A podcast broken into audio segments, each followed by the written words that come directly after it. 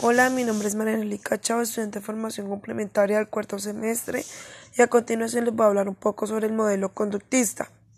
El modelo conductista se considera que la función de la escuela es la de transmitir saberes adoptados socialmente. Según este modelo, el aprendizaje es el resultado de los cambios más o menos permanentes de conducta y consecuencia del aprendizaje modificado por las condiciones del medio ambiente. El modelo se ha, calificado positivo en el sentido en que se toma como objeto el aprendizaje en el, análisis de la conducta bajo condiciones precisas de observación, operacionalización, medición y control. Los fundamentos del conductismo. El conductismo como teoría de aprendizaje puede remontarse hasta la época de Aristóteles, que realizó ensayo de memoria enfocado a las asociaciones que se hacían entre el evento como relámpagos y los truenos. Otros filósofos que siguieron la idea de Aristóteles fueron Hobbes, en el 2016, Hume 1740, Browns 1820, Bayan 1855 y Ebbinghaus 1885. La teoría del conductismo se concentra en el estudio de conductas que se pueden observar y medir. Good y Bromfield 1990. Ve a la mente como una caja negra en el sentido de que la respuesta de estímulo se puede observar cualitativamente, ignorando totalmente la posibilidad de todo proceso que puede darse en el interior de la mente. Algunas personas claves en el desarrollo de la teoría conductismo incluyen a, Pavipollo, Sonata, Jomijero y Neiro. Características de la escuela conductismo. Tiene su raíz en el realismo moderno, descubre la realidad basada en una investigación científica moderna. La conducta es el producto de la interacción del medio, del medio ambiente. Eh, rechaza la autonomía humana y el libre albedrío de la filosofía.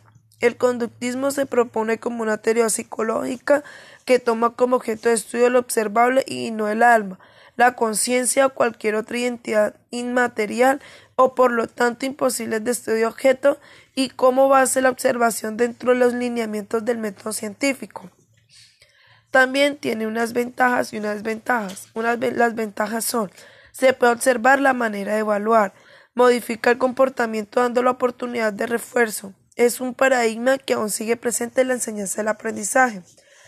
Sus desventajas son el intento de presidir y controlar la conducta de forma empírica y experimental.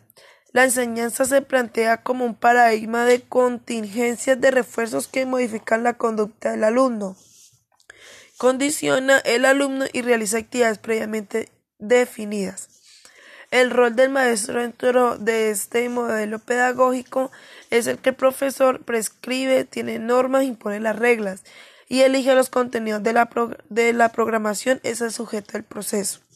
El rol del alumno es obedecer y seguir normas, quien lo que lo recibe y el objeto del proceso.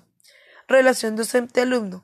La relación docente-alumno es una situación asimétrica en que el docente juega el papel activo de la instrucción a través de una programación exhaustiva del entorno, los estímulos, castigo y refuerzo, así como los objetos didácticos y de ejercicios y actividades que se realizan para lograr aprender la conducta deseada. Mientras tanto, el alumno es sujeto pasivo, que únicamente recibe la información y repite las actividades que hasta las memoriza, sin realizar ningún tipo de pensamiento creativo ni conexión con sus otros aprendizajes previos. Su finalidad, este modelo consiste en el desarrollo de un conjunto de objetivos terminales expresados en formas observables y medicables, a lo que el estudio el estudiante tendrá que llegar desde el cierto punto de partida o conductas derivadas mediante el impulso de ciertas actividades, medios y estímulos, refuerzos, consecuencias y meticulosamente programados.